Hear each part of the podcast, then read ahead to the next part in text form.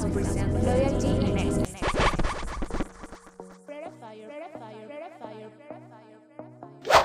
Is loyalty in excess a problem? We've always been told that loyalty is one of the most important values we should keep in mind. However, what if we were told that this excess value is bad?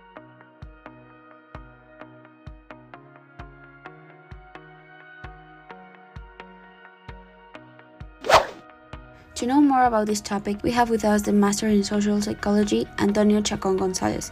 Hello, teacher. Nice to have you with us. Hello, thank you very much for the invitation. Well, as you mentioned, loyalty is the fulfillment of the which, if demanded by the law, of fidelity an honor, because it's a virtue that it's developed in the conscience, and that simply fulfilling commandment, even in the face of changing or adverse circumstance.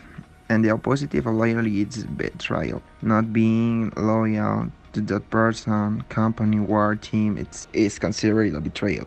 But if loyalty really consists in accepting torture, no moral situation, or carrying out action that we know are not right because we cannot or want to separate from another living being simply because we support him in some situation that we know he's not right, then it is a twice and signs to them that we know he's a kid.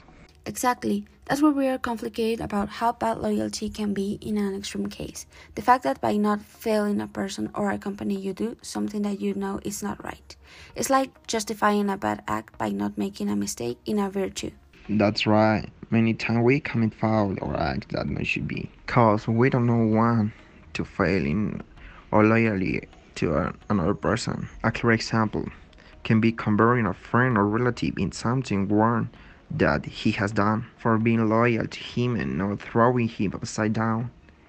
As we normally say, we are capable of committing a foul somehow that he's not right in his approving of our loyalty. How do we know how far to go before loyalty becomes problematic? Very well.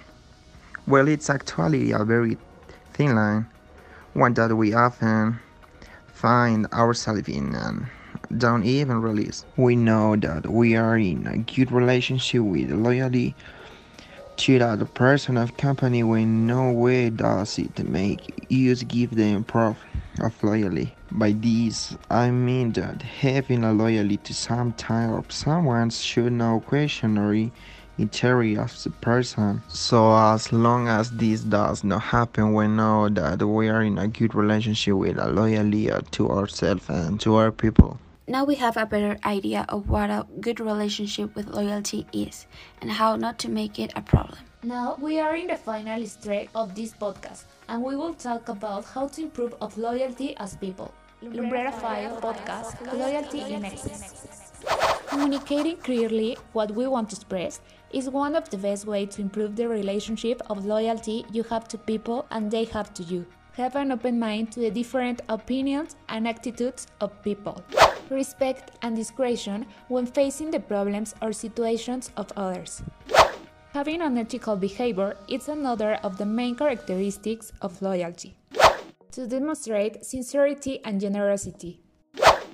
Commitment is another way to show your credibility, which causes others to perceive you as a reliable and loyal person.